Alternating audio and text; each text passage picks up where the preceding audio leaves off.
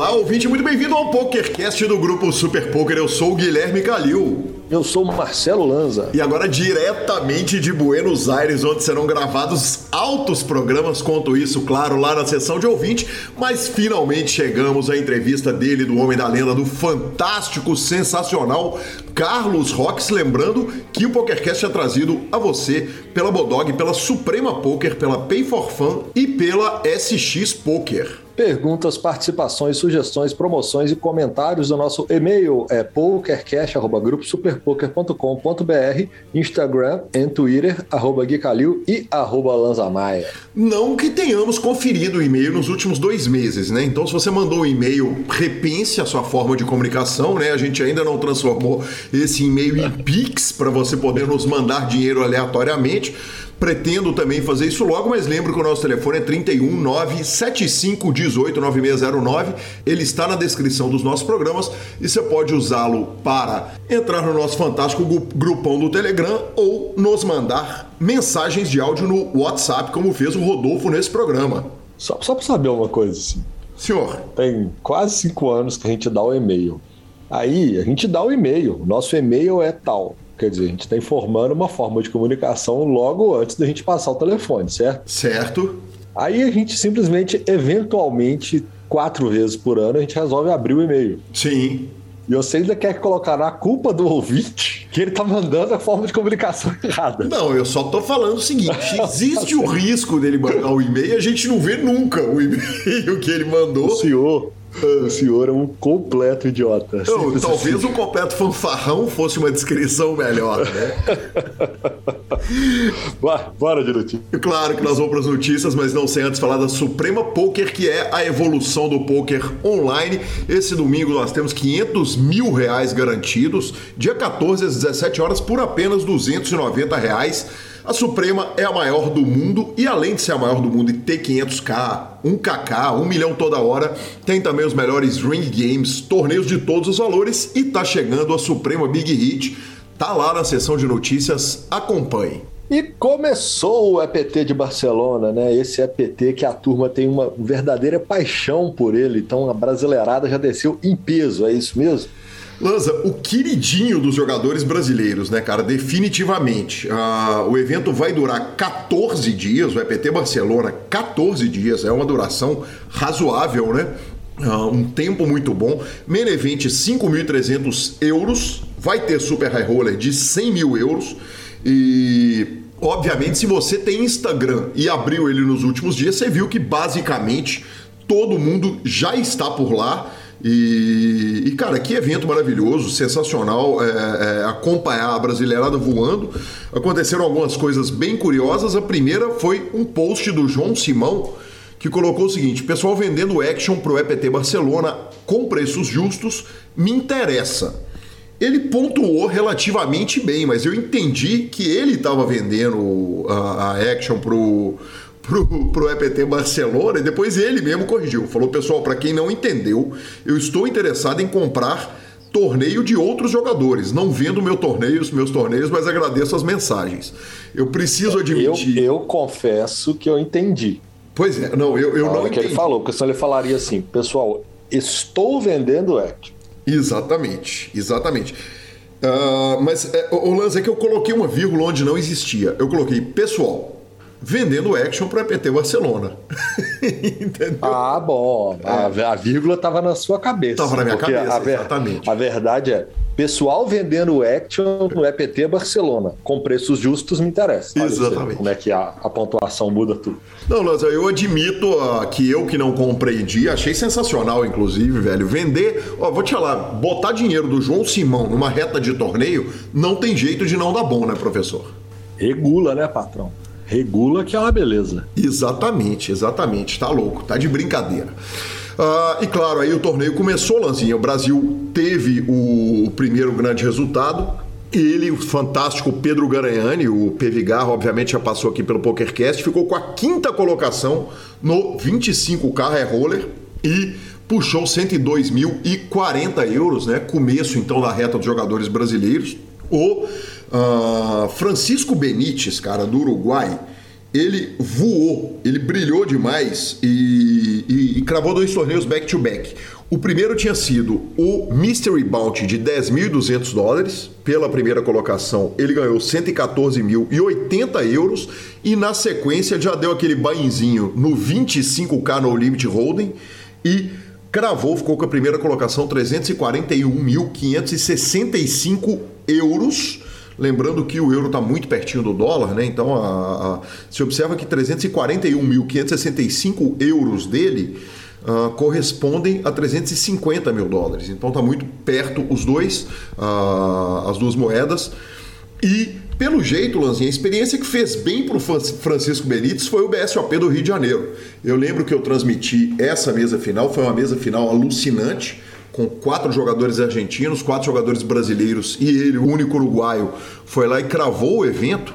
E, e aí eu fui no Renomob, né, cara? Porque aí eu falei, cara, será que ele já vinha fazendo um monte de TM, arrumando uma nota? e a gente que não estava prestando atenção nele, e não foi o caso. O último ITM dele, antes do main event do BSOP do Rio de Janeiro, foi em 3 de novembro de 2021, nos Estados Unidos, mais especificamente no main event daquela WSOP de novembro. Então, que homem, parabéns Francisco Benítez, foi para o Rio, cravou main event, já está arrumando uma paçoca, lenda do poker online e o tomate. Sensacional, sensacional. E lá vai rolando torneio para todo lado. Né? Tem um bocado de torneio definitivamente para nossa próxima notícia, Phil Helmut e Scott Seaver se enfrentando no High Stakes Duel por 1.6 milhões de dólares. A gente lembra que o Tom Duan saiu da disputa, né? Uh, perdeu para o Phil Helmut, saiu da disputa. O Scott Seaver entrou no round 4, perdeu o round 4 e agora estamos no, no round 5 do, da terceira temporada do High Stakes Duel. O evento vai acontecer no dia 22 de agosto, 1,6 milhões de dólares na linha. Cara, Phil Helmut, se ganhar, vai bater 10 vitórias e uma derrota. Uh, você não gosta do homem, mas, mas ele não, não, não te deixa falar mal dele. É, eu não gosto, igual eu já falei, eu não gosto do ser humano, personagem realmente na mesa. Continuo torcendo para ele ser um cara agradável fora dela. não tem notícia. Mas, com ficha e baralho na mão, ele é um monstro, um monstro sagrado do jogo. É um é. que ele consegue fazer e o que ele conseguiu evoluir, não, não tem como não respeitar Phil Helmut. É, é, é, simplesmente inacreditável, né, cara? O, o que ele tem feito no High Stakes Duel, porque a gente fala, ah, é variância, é variância, é variância. Mas, cara, é impressionante. O cara vai pra WSOP, brilha na WSOP, brilha fora dela, brilha no confronto heads up. Enfim, realmente é, é, é inacreditável. Eu acredito que agora, como já chegou no, no round 5, eu acredito que com a segunda vitória o Phil Helmut pode ficar com a grana, inclusive. Né? Ele pode desistir de jogar uma terceira partida com o Scott Seaver.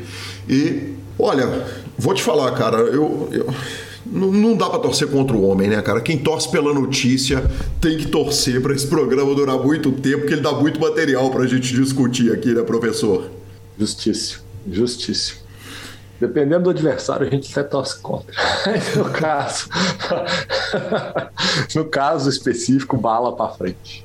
Exatamente. Por fim, foi anunciada a próxima edição da WSOP online. São 78 braceletes, né, Lanzinha? E aí tem aquela, aquela notícia que ela é meio boa e tem partes dela que são, são meio tristes, cara. Dos 78 braceletes anunciados, são 33 para a edição mundial, né, a edição que acontece na GG Poker, 33 para os jogadores localizados nos Estados Unidos, só Nevada e New Jersey, e outros 12 para Michigan e Pensilvânia. Quer dizer, é bizarro que os Estados Unidos distribua 45 braceletes para quatro estados norte-americanos e 33 para o resto do mundo inteiro. É, é, bem esquisito, bem chato, bem inacreditável. Uh, o field que os jogadores que disputam os 33 da edição mundial são infinitamente mais duros, maiores do que os da edição americana. E, e cara, o que a gente torce é para que a GG encontre uma forma de equilibrar isso aí, porque meio inacreditável, né, Lanzinha, essa distribuição de braceletes. Ah, cara, é até ruim falar alguma coisa sem soar muito mal, sabe? Mas é uma banalização total e completa do bracelete. É simples assim. É... é um agrado, um afago exacerbado no mercado americano. É, ele não precisaria disso, eu acho. A gente sabe, torce para o mercado americano voltar né, para o mercado mundial, a gente sabe dos processos que estão acontecendo, tanto que a turma está na missão para que isso aconteça. Mas então põe lá, cara, WSOP EUA, porque não tem, não, não tem como isso ter o mesmo peso dos outros. Infelizmente, a não ser que o brasileiro ganhar. Se o brasileiro estiver lá nos Estados Unidos ganhar, ele tem o mesmo peso. Aí ele tem Agora, o mesmo peso. Aí, a gente é, dá é, licença é poética de peso. É. é, se é para ser bairrista, você bairrista dos dois lados. Sim. Mas. É, ah, eu acho bem, bem, bem ruim, assim, sabe? Eu acho bem ruim. Até porque eles têm muita opção, eu acredito eu, de poder fazer é, WSAP Circuits ao vivo pelos Estados Unidos. Então, assim, que eles forcem mais WSAP Circuits, distribuam mais anéis, mas menos é, é, quando o resto das pessoas não podem, sabe? Porque o anel já tem meio que essa característica de ser aquele evento local da WSOP. E eu acho que quando você fala de bracelete, eu, eu não gosto dessa banalização do, do, do troféu, entendeu? Sim, perfeito, perfeito, Lanzinha. A, edição internacional, que é a que obviamente nos interessa, acontece do dia 14 de agosto a 27 de setembro, Lanza. Eu não preparei nada, não pensei em números, mas vamos falar um pouquinho de braceletes brasileiros e vamos fazer uma apostinha daquela? Eu, eu, eu, eu, eu, se você animar, topo colocar instantaneamente 100 reais com o senhor. Você escolhe o número de braceletes brasileiros e eu falo mais ou menos, ou eu escolho o número de braceletes e você fala mais ou menos? Hum, como é que foi a última, hein? Eu acho que a última eu que escolhi. Não lembro, não lembro como é que foi a aposta. Eu acho que eu falei dois ou três e você falou mais ou menos. Acho que eu, você escolhe, vai. Então Peguei. tá bom, quatro braceletes brasileiros. Conta boa, corte bom. Gostei do corte. 33, 10% e meio, azedo, hein? azedo. Se fosse três, eu mandava mais. Eu, eu, eu preciso admitir que gostei do meu número, viu, professor? Bom, o número é bom. 33 torneios? Ah, eu acho que vou, vou pegar 10%, mas vou pegar 10% querendo perder. Vamos lá, eu peguei menos 4. Menos 4, beleza. E eu, mais de 4, 4 empata a aposta, tá fechado, 100 realitos um Ignite. um Ignite. um Ignite. Paga Ignite.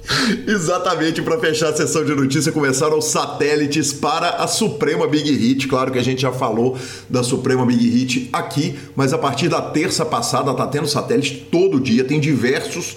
Uh, satélites que alimentam né, os, os, os steps e tal. Então, para quem quer jogar a Suprema Big Hit, não dá para não dar uma conferida nos satélites que estão rolando, estão bombando no aplicativo. Vamos que vamos. É, eu tenho que fazer um pedido para a turma, né?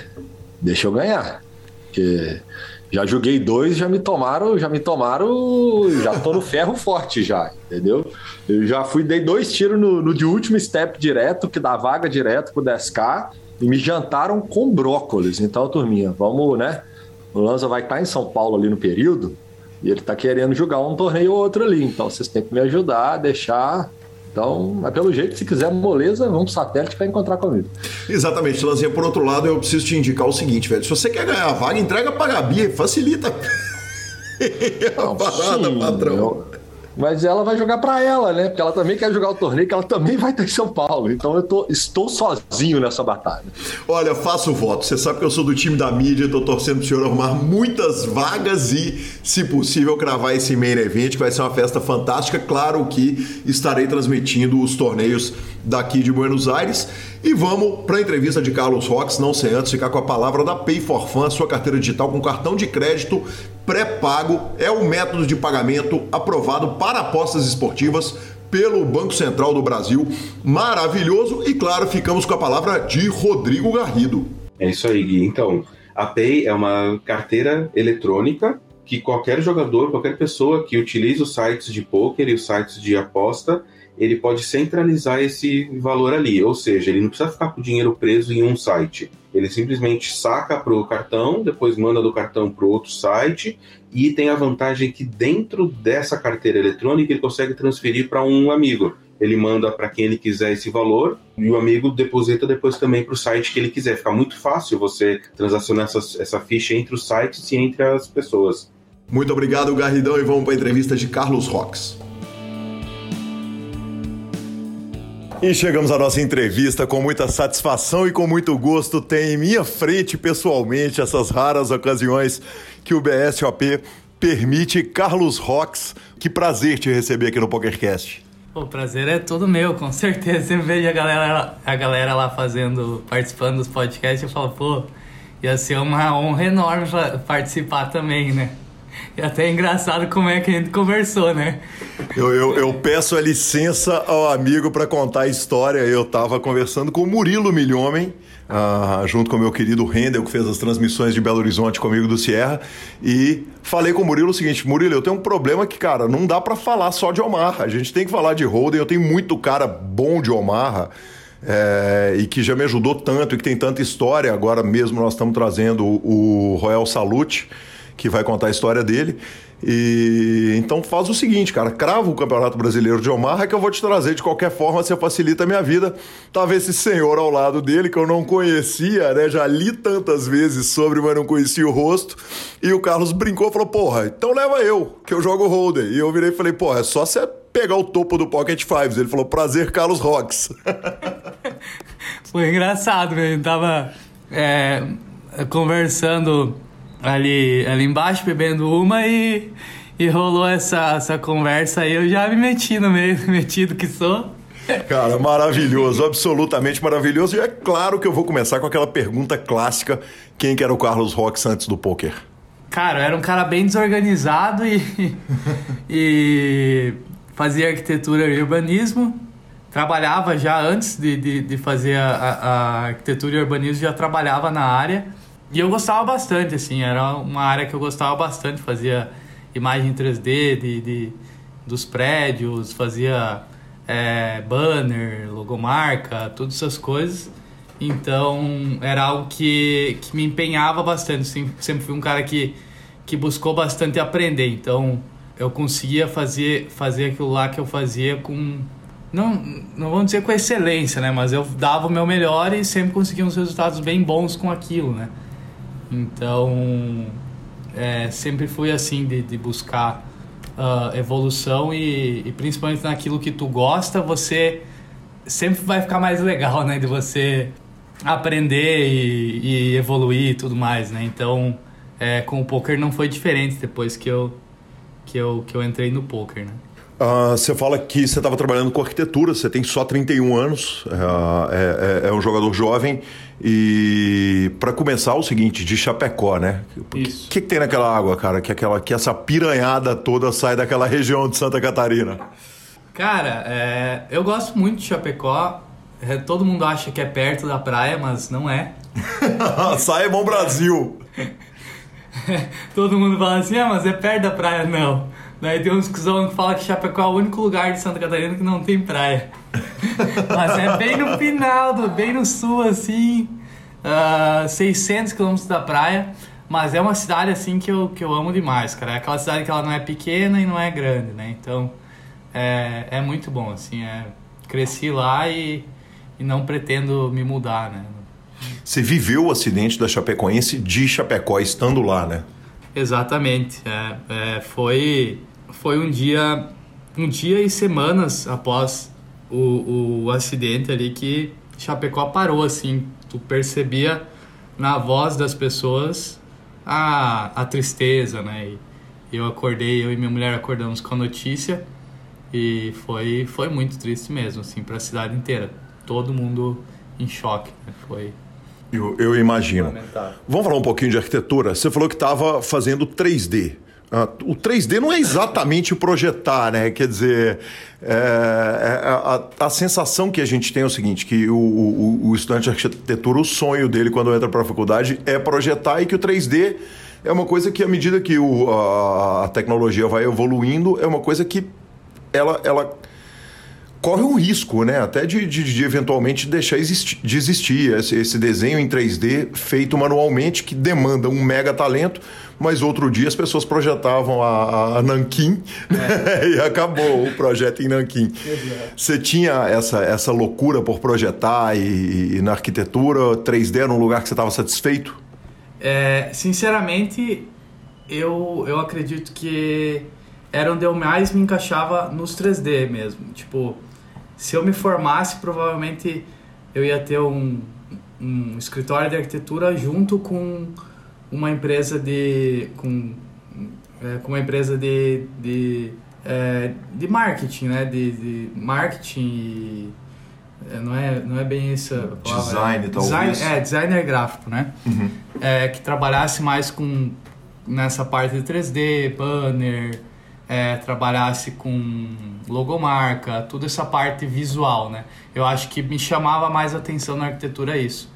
Então eu gostava de pegar o projeto da pessoa e, e, e mexendo e, e ver aquilo lá pronto e falar, caralho, ficou muito da hora isso aqui, tipo, me, me enchia os olhos, assim, tipo, veio daí e, e, e, isso é uma coisa que na faculdade também era assim, eu sou muito perfeccionista, só que muitas vezes eu não acabo exatamente tudo que eu faço. Uhum. Então, eu sou perfeccionista, porém, é, na faculdade acontecia assim, tipo, de eu, de, de eu tirar notas muito altas nas coisas que eu fazia, só que eu preferia deixar algumas coisas prontas e outras não fazer, tá ligado? Então, vamos supor, se, se fosse... É, tu ganhava 10 pontos para fazer o, o, projeto inteiro. Eu fazia 7, mas tirava, tipo... E zerava o resto, 5, porque... É, zerava o resto que não terminava.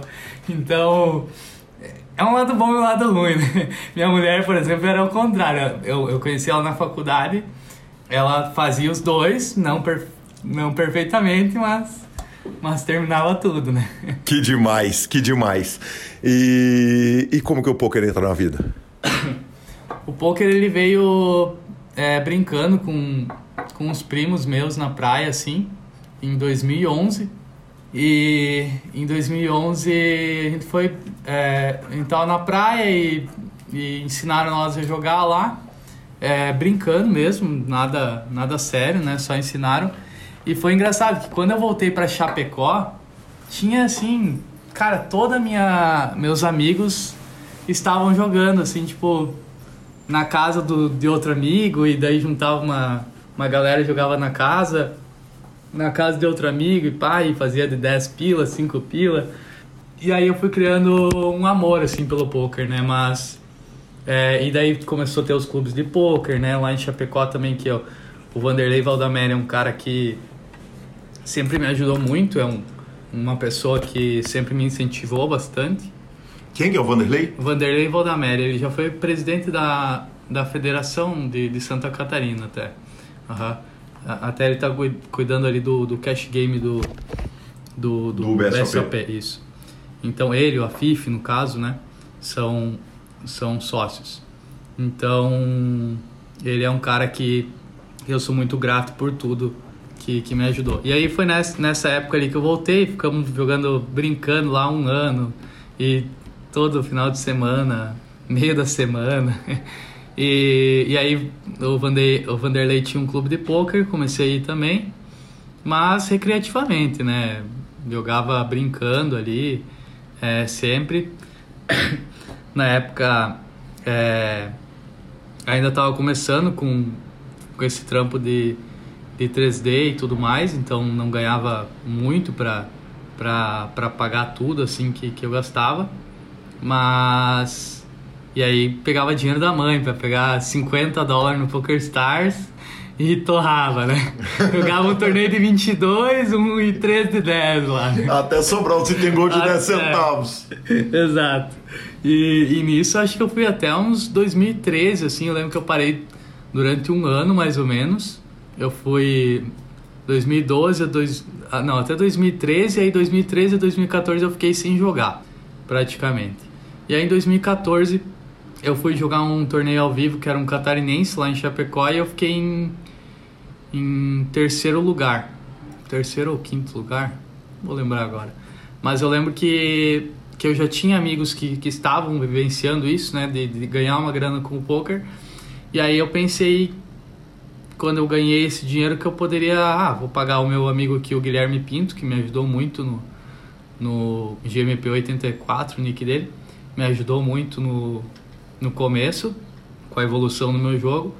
E, com isso eu paguei ali um curso com ele, comecei a ver algumas coisas que eu não estava acostumado, né? Disciplina, ia ter disciplina, explicou variância, explicou gestão de banco e tudo mais, então é, então foi ali que foi um início assim, né?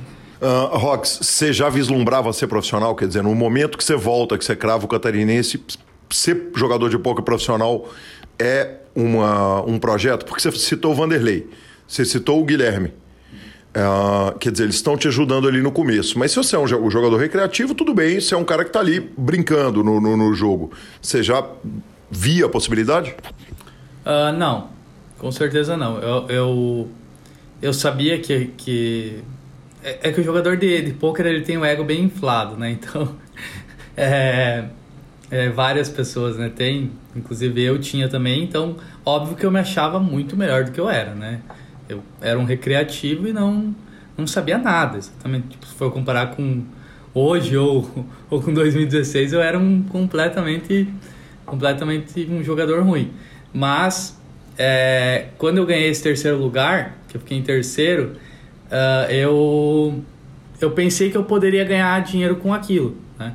Quanto que deu terceiro, a terceira Cara, colocação? deu 6 mil reais, uma coisa assim. Só que pra mim, na época, era muita grana. E... Porque eu não ganhava quase nada, tá ligado? Sim, é, muita grana. 6 mil é reais é muita grana. grana. Exatamente. Ainda é muita grana, mas... E aí eu lembro que eu cheguei com uma ação de dinheiro. Falei, nossa, agora eu tô rico e tal. E... Mas lá no fundinho eu pensei, pô, vou investir essa grana Óbvio que não foi tudo, né? Foi bem pouca, bem, bem pouco o valor do curso. E aí que eu, eu percebi que eu poderia tentar um caminho que meu amigo tava, tava, tava conseguindo, né? Que era o Guilherme.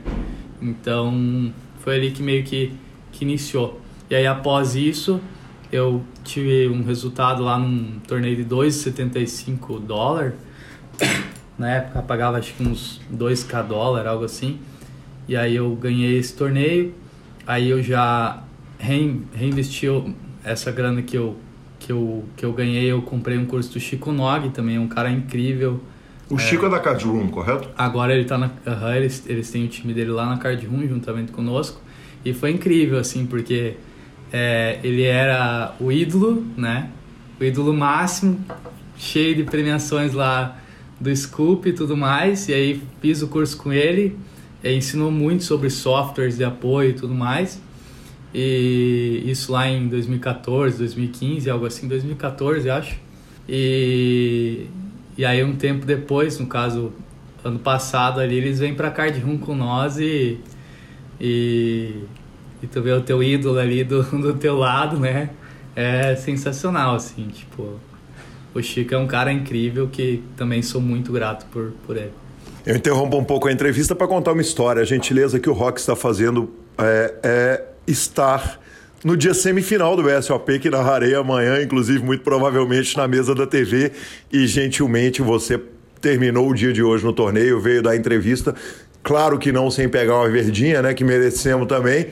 E Carlos, é, você está falando de um começo, quer dizer que você está começando a investir, começando a, a, a, querer jogar, a querer levar o jogo a sério, mas nessa equação, primeiro, é há muito pouco tempo, né? 2014 era outro dia. É. E, e, já tem uma namorada na, na, equação e já tem uma família por trás que tinha um menino na faculdade de arquitetura.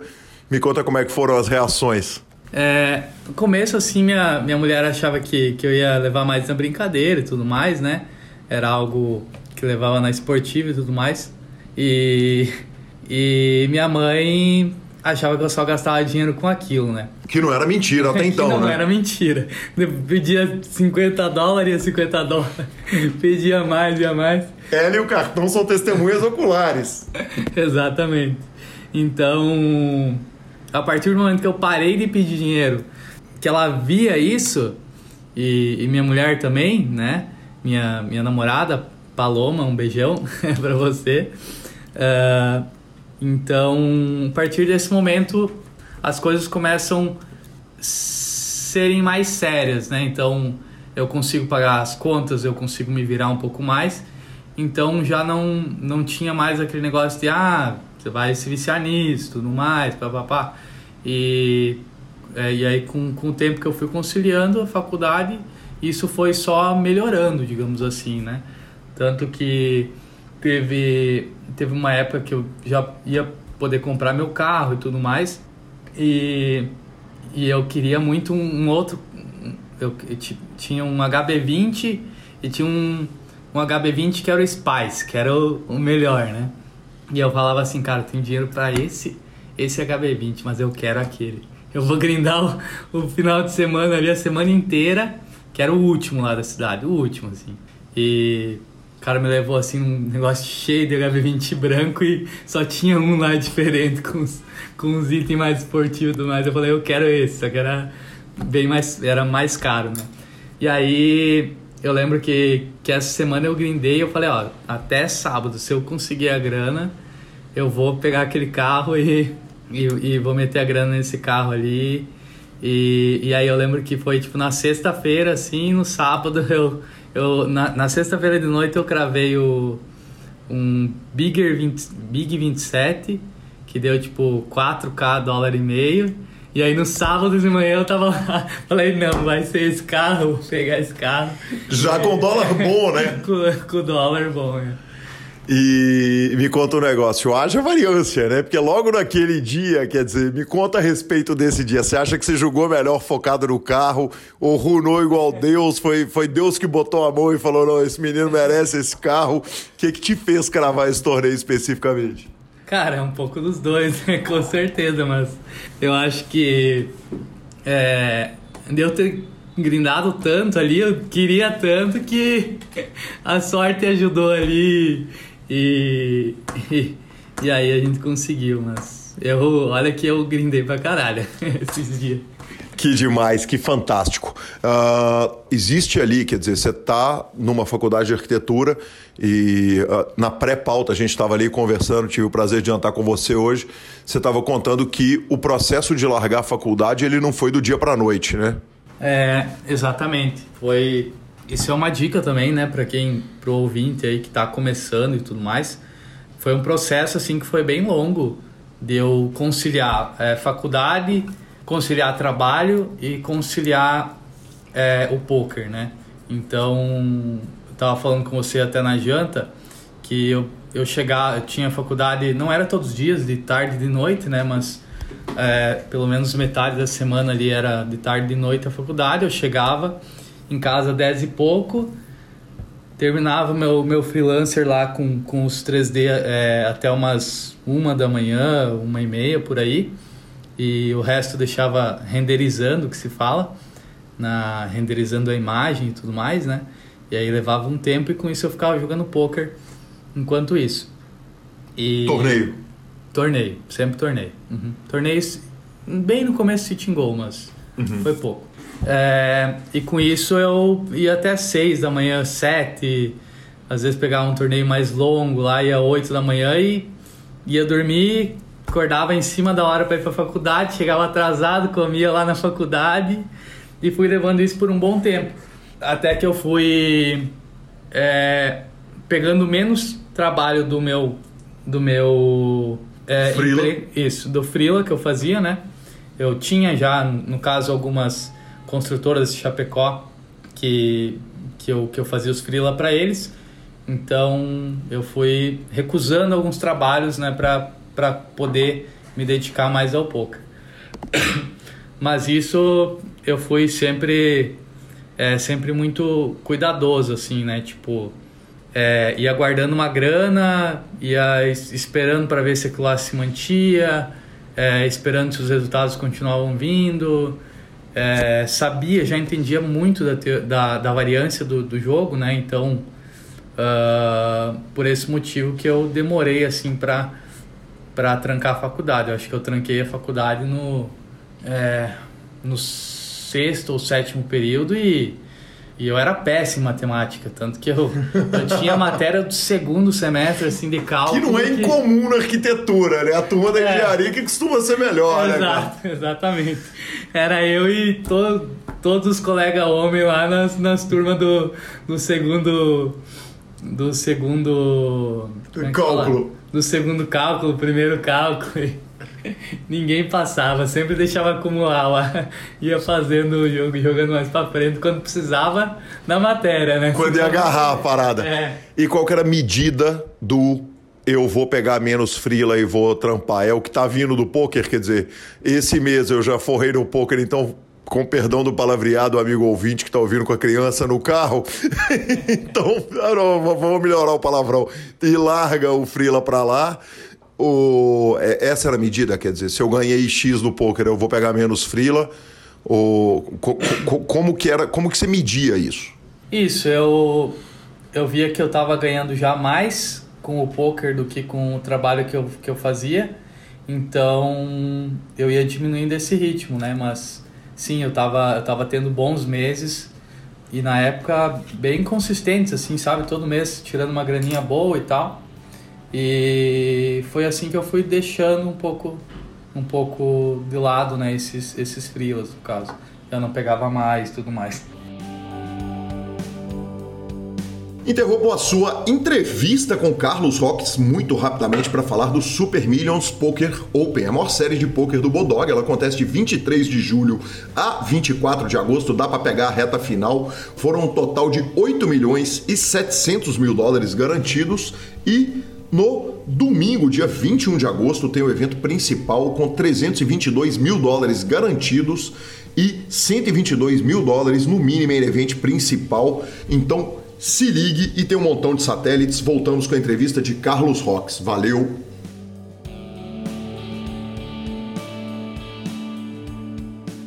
Hoje, quando você olha o menino do card room que tá jogando e que tem um trabalho de fora e tal, dá para ter uma compaixão ali com o cara que não tem dedicação exclusiva. Quer dizer, você olha para um menino que às vezes um jogador, menino não necessariamente, né? Tem jogadores de todas as idades, mas que tá conciliando o trabalho com poker e tal e, e, e você consegue ter essa essa percepção e essa compaixão de entender que nem sempre é fácil a, a pessoa depositar todas as fichas no poker? Com certeza, eu acho que é uma tarefa muito difícil, né? Você, é, você conciliar tudo e ao mesmo tempo bater a variância nesse período que tu tá tentando. Então, eu me sinto um cara sortudo por ter tido vários meses para me fazer continuar com o poker. Porque se tu parar pensar, imagina quantos que não pararam nessa, nessa caminhada, sabe? Tipo, de tá tentando levar ambas coisas e, e, parar no meio. Então, inclusive, muitos jogadores bons param, mesmo depois de, de uma carreira consolidada, por conta da variância do poker, né? Então, é, isso é uma coisa bem complicada do poker e que, e que acontece com uma frequência muito grande, eu acho talvez maior do que a gente imagina, né? Tipo, principalmente as pessoas que estão conciliando, tentando conciliar e, e a variância vai lá e pá, interrompe, né? Então, isso aí.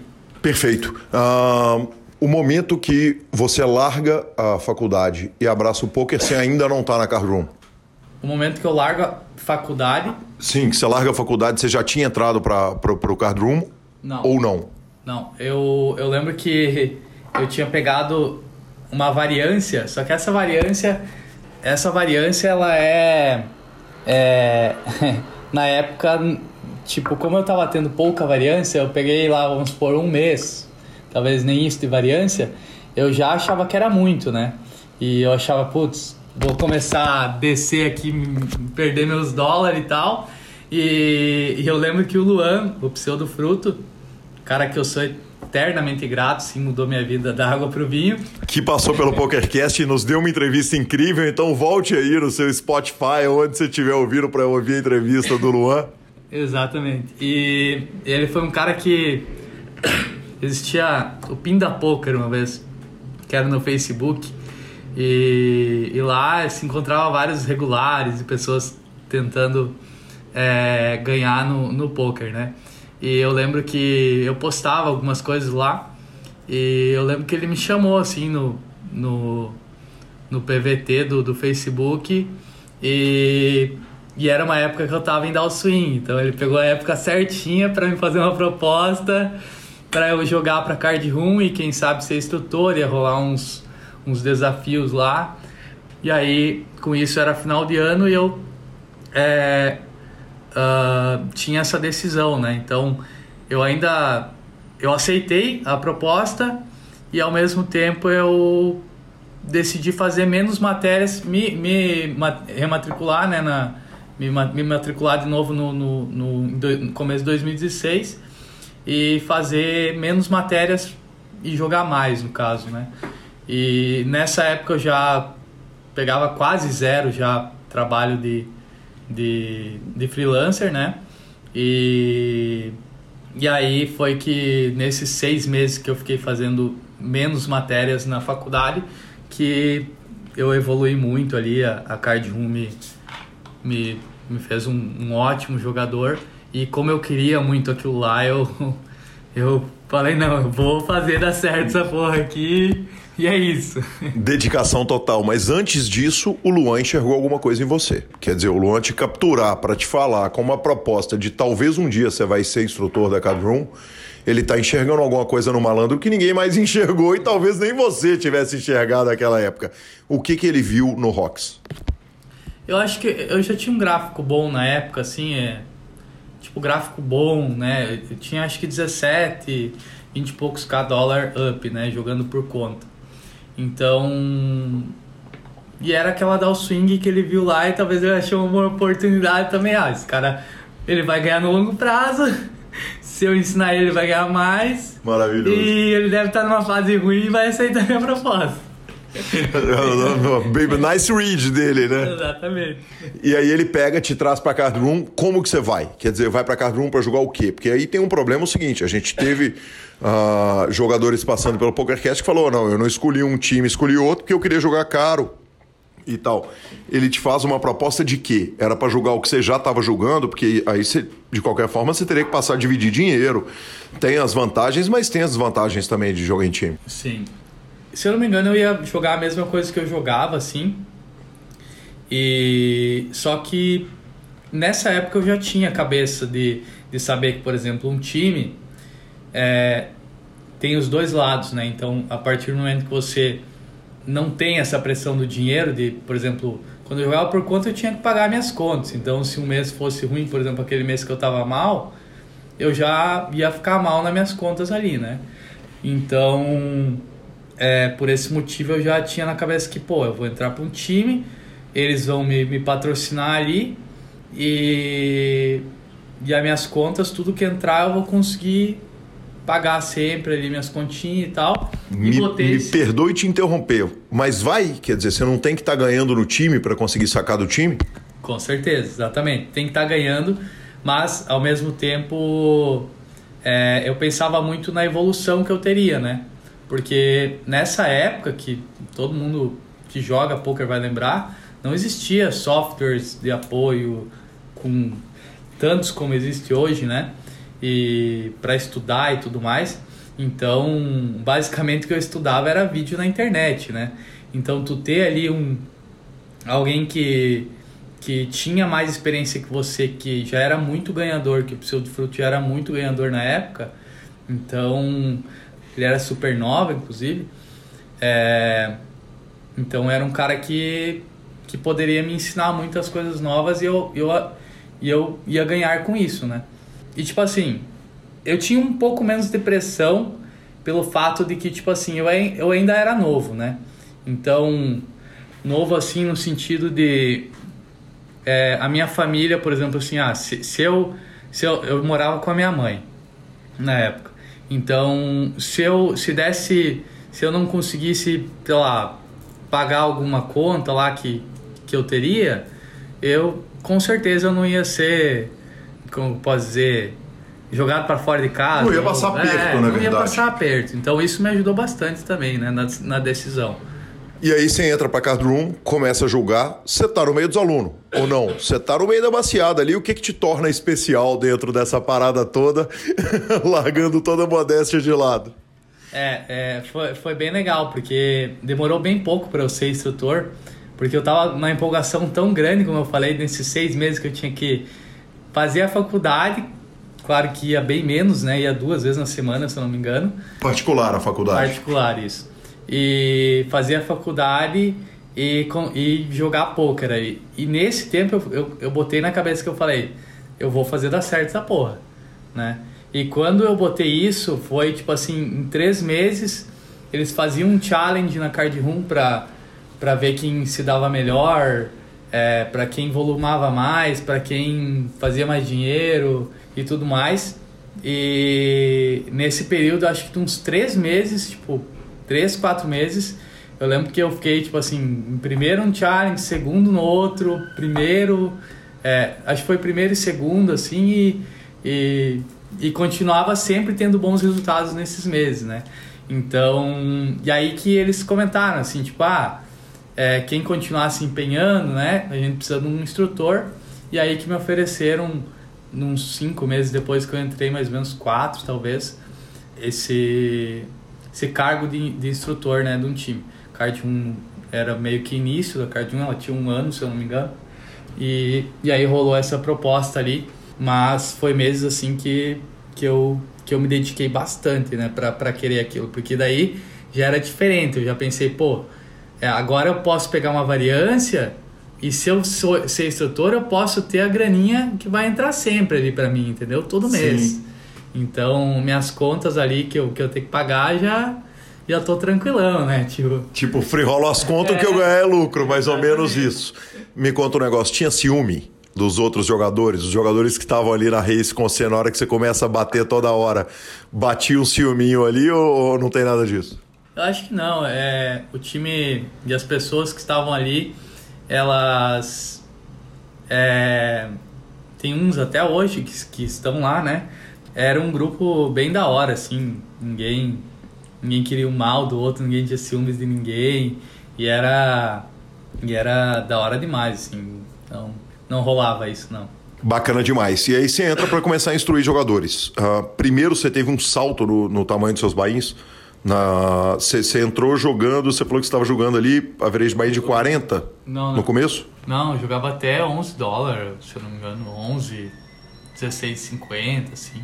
Nesses cinco meses que você entra para Card Room eu... e na hora que você vai ser instrutor, você entra no average de 11 e vai ser instrutor com average de quê?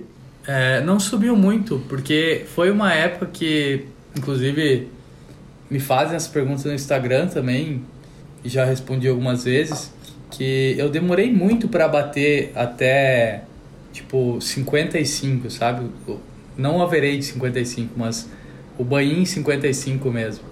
Então, eu penava muito ali, subia, descia, subia, descia. Isso foi um tempo bem grande, assim, que eu, que eu penava para conseguir bater.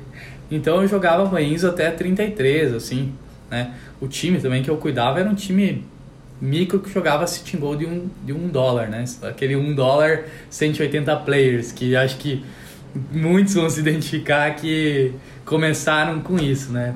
É, jogando esses sitting goal, eu acho que vários times tinham essa esse início de iniciar nesses sitting goals eu acho que o brasileiro cresceu muito jogando esses esse chegou de 180, que chegou uma época que botava lá os players jogar e 130 jogadores era brasileiro mais ou menos, era bizarro essa época. Que bacana. E de repente, quer dizer, você ainda está jogando o average mais embaixo, mas agora você tem outra responsabilidade que é cuidar de uma meninada que vem com todas as responsabilidades de ser professor. Isso te atrapalha de alguma forma no seu grind? Não, e eu acho que fez com que eu evoluísse mais, né?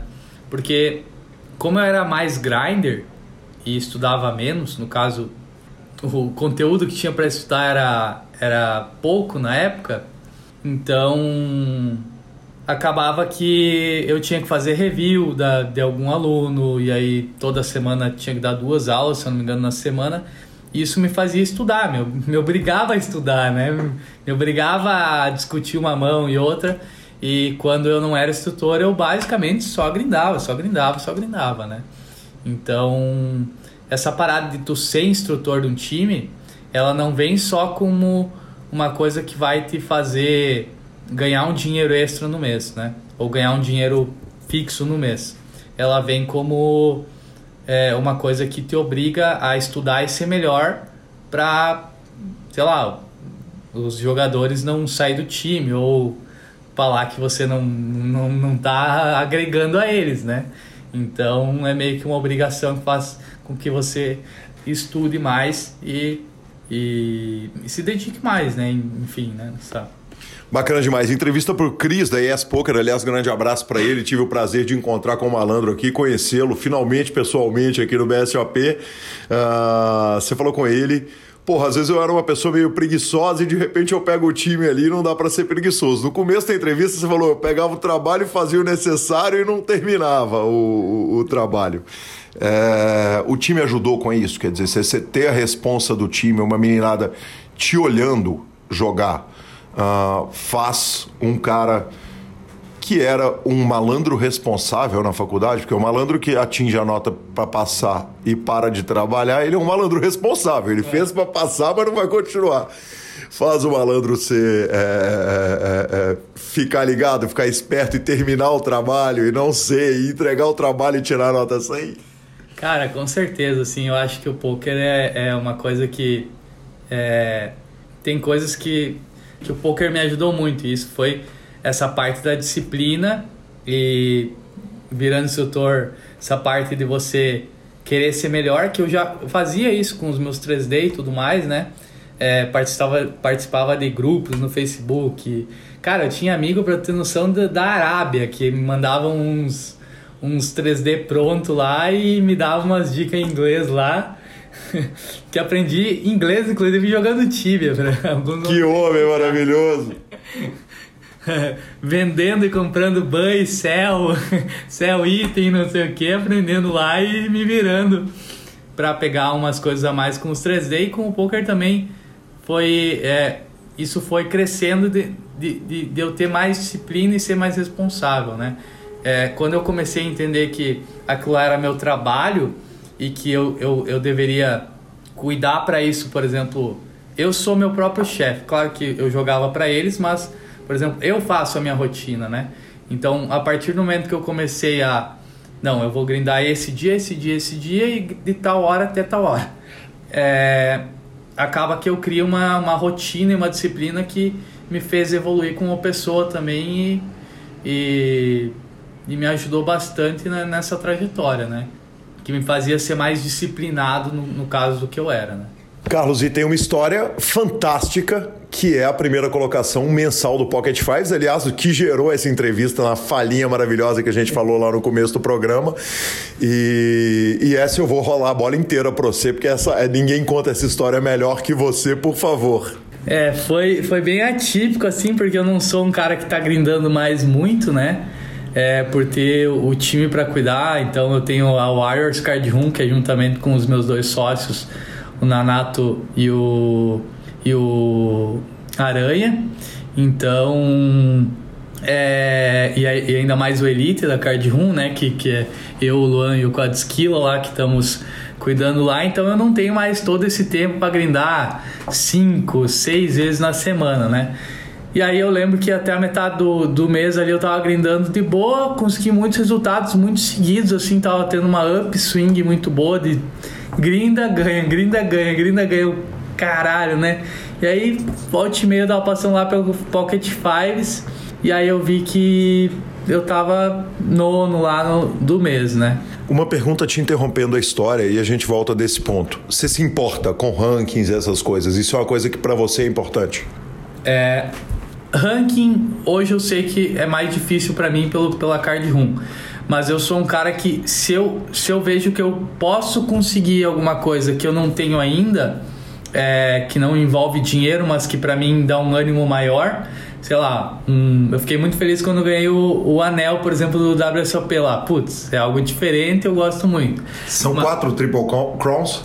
É, peguei quatro Triple Crawl também, então é algo que sempre que eu ganho dois torneios eu vou até tentar o terceiro, tá ligado? E aí eu grindo mais e tudo mais.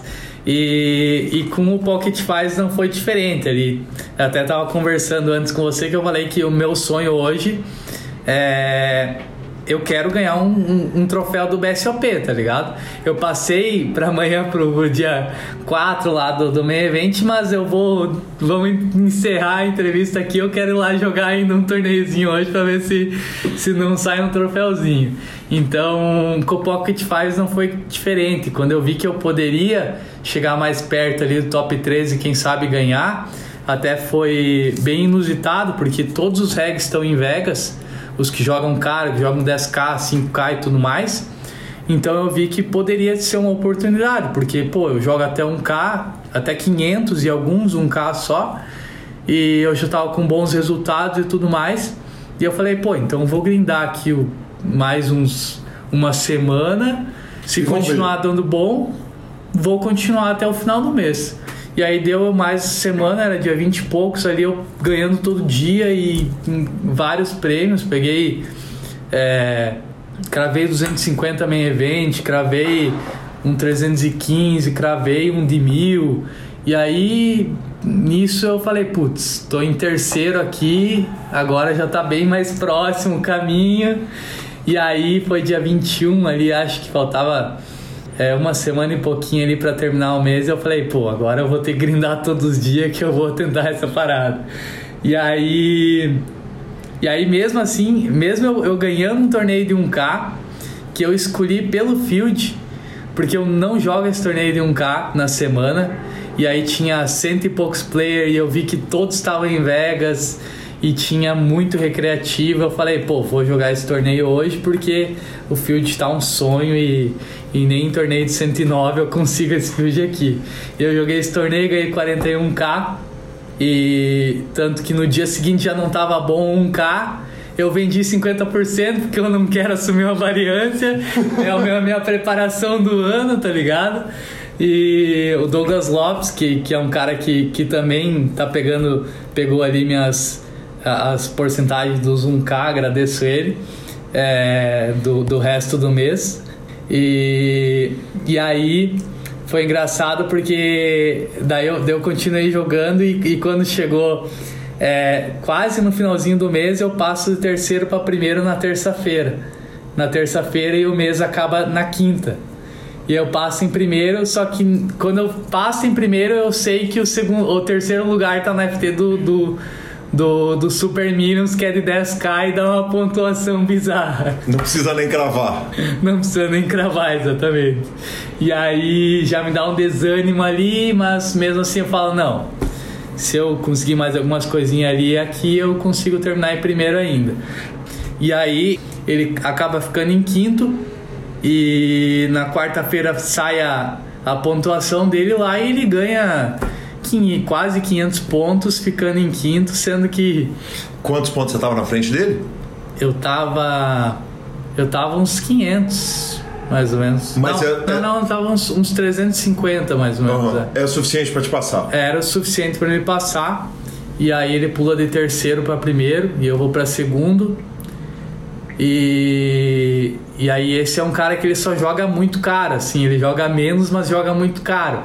E aí quando ele ganha esse quinto lugar, eu falo, caralho, eu, eu fiquei lá no 250, cravei e ganhei a mesma pontuação que ele em quinto. Mas aí eu botei na cabeça, eu sabia que, que, que era algo que podia acontecer, né? Mesmo os, os regs estando em Vegas ali. Mas que. E aí eu continuei jogando na, na quarta e na quinta ali até terminar, não ia desistir. É, consegui algumas FTs, mas que não, não daria pontuação para ficar em primeiro. E beleza, fiquei em segundo, putaço, putaço. Amargo, amargo. Amargo. Não, não, não vou falar que eu, que, eu, que eu fiquei feliz assim, tipo, todo mundo do meu lado falando, pô, mas é segundo. Eu falei, não, mano. Minha, cara, não vai sair no Super Poker. Não, não, vai, não, não, vai. vai. Não vai sair no Super Poker, pô. Então, eu sou, eu sou um cara que, tipo assim, é, é óbvio que é, que, que, que é injusto eu, eu não falar que é. Que, que não é que o segundo lugar não vale nada né? Ainda mais para um, um ranking ali, mas que eu queria mesmo era o primeiro, tá ligado? E, e, aí quando, quando saiu ali que ele, que ele me passou, eu fiquei triste no, na hora, mas eu falei, pô, eu dei meu melhor, fiz o que eu consegui ali e tudo mais. E aí foi engraçado, porque aí virou o mês, deu uns cinco dias para ele atualizar, para eles atualizarem ali o, o player do mês do Pocket Fives e quando eu vi pum, tá eu lá, Na Player tampa. of the Month. E, e um mês antes tinha sido o Catcher, que é meu irmãozinho, que a gente estuda junto e tá voando e tudo mais. E aí tá lá eu, eu pergunto pro Catcher, pô, é isso mesmo, velho? Pra ti também foi assim e tal. E ele fala, pô, acho que é isso aí, não tem como eles mudar agora. E aí depois eu descubro que o Super Minions, o, o último do mês ali eles passam pro, pro mês seguinte a pontuação e aí eu terminei em primeiro e foi porra, uma festa do caralho ali. Fiquei muito, muito feliz mesmo. Que demais.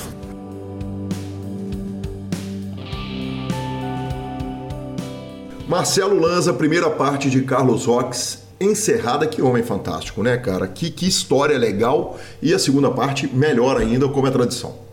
Melhor ainda, como sempre, né? O senhor sempre voando e, e, pegando os melhores entrevistados. Porque o cara, quando tem história igual ele tem, aí fica fácil, né, patrão? É, e, e essa foi muito especial, né, cara? Entrevista gravada ao vivo no BSOP, cara, que, que, que história fantástica, que, que cara especial. Foi realmente muito legal. Bora de redes sociais? Bom, bora de redes sociais, mas não sem antes falar da SX Poker, que é muito mais do que um clube de poker online. E dessa vez eu vou falar da central de atendimento 24 horas. E é 24 horas mesmo. São 24 horas por dia, pessoas reais te atendendo, reais oficiais, Lanzinha, atendendo o ouvinte do PokerCast. Então você vai lá, cria sua conta na SX Poker. Obviamente você vai poder jogar na Suprema, vai ter os satélites para Suprema Big Hit e a qualquer hora do dia ou da noite que você quiser depositar ou sacar, vai ter a turma lá para te atender. Profissionalismo total e o atendimento mais rápido do mercado. Redes sociais. Lanzinha, duas passagens curtas e importantes. O primeiro, o áudio do querido Rodolfo Cavinato. Ouça aí. Fala Gui, beleza? Pô, tô escutando a entrevista do Ivan e ele tá falando da Unicamp aqui. Eu fui aluno da, da primeira turma de fundamentos matemáticos do poker lá no Unicamp. Puta, foi sensacional, cara. Pô, foi legal demais. Eu conheci assim o jogo, mas eu entendi, conheci de verdade o jogo lá. E tivemos aula com, com o Cristiano, que era o professor principal, mas toda cada semana era um jogador diferente e uma equipe de TV diferente que na época bombou. Todo mundo foi fazer entrevista lá. Então tivemos aula com a Kari, com o Federal, acho que duas aulas com Federal, com Ivan, com o Peçanho, com, puta, com uma galera, uma galera enorme aí da época lá. Era dos maiores players da época estavam deram aula lá pra gente. Foi, foi sensacional. Cara, que legal, hein? Que legal. Eu perguntei pro, pro Ivan se alguém do, das turmas dele tinha saído pro poker, tá aí o Rodolfo, que não só foi pro poker, como ouve o PokerCast, amigo querido, ouvinte, foi aluno de Ivan Santana e o Davi Hammermess. Cara, me mandou uma mensagem com tanto carinho, falando do, do, do PokerCast especial de Mixed Games, que eu gravei com o Garrido e com o Gui, falando da aula maravilhosa que ele teve. Muito obrigado, Davi, que também sempre acompanha as nossas transmissões. Boa. Ah, então Finalização. Superpoker.com.br, tudo sobre poker no Brasil e no mundo. É mais que poker, é Super Poker. Na aba de clubes tem a guia de clubes do Brasil, onde jogar é a agenda diária de torneios. Na aba de vídeos e no YouTube, transmissões ao vivo dos maiores torneios de poker do mundo, análises técnicas, programas de humor, entrevistas icônicas. E mibilisca.com, cobertura mão a mão de torneios pelo Brasil e pelo mundo. Dica cultural. Mas e a minha dica cultural, velho, é ouça tango. Tango. Tango. tango. Só podia ser tango. É, é, claro que é tango, claro que é tango. Cara, maravilhoso. Falei com o ouvinte que eu tava para viajar, não expliquei muito, mas fato é que passarei os próximos 30 dias, já tô aqui há três dias, passarei os próximos 30 dias aqui em Buenos Aires, Argentina vou tentar os trancos e barrancos, aprender um, um espanholzinho, né? Conheci a Galo Hermano, que é a torcida do Atlético aqui, quando tomamos o ferro do Palmeiras na quarta-feira, foi muito doído, muito triste, mas, mas cara, no geral é o seguinte, estou aqui, estou nessa cidade fantástica e é, é, é, é realmente uma, uma, uma, super metrópole, né? Uma, uma, uma, cidade incrível. Vou ficar aqui até 9 de setembro, daqui farei o, o Big Hit, daqui vão ter algumas transmissões. E claro, a gente vai contando pro ouvinte, mas basicamente o que o senhor fez em Vegas, Lanzinho, é o que eu fiz aqui. Com um detalhe importante, ontem eu fui no cassino de Buenos Aires, cara.